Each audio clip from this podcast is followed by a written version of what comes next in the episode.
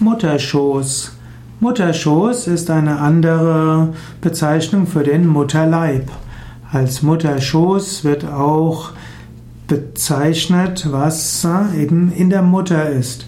Das Kind verbringt Zeit im Mutterschoß. Es gibt den Embryon, den Fötus im Mutterschoß. Wir kommen alle aus dem Mutterschoß. Und so wird oft Mutterschoß in den Religionen als Symbol für Gott genommen. Wir kommen, stammen alle aus Gott, wir leben in Gott und wir sind Teil von Gott. In diesem Sinne können wir sagen, wir sind alle geborgen im Mutterschoß Gottes, im Mutterschoß der göttlichen Mutter.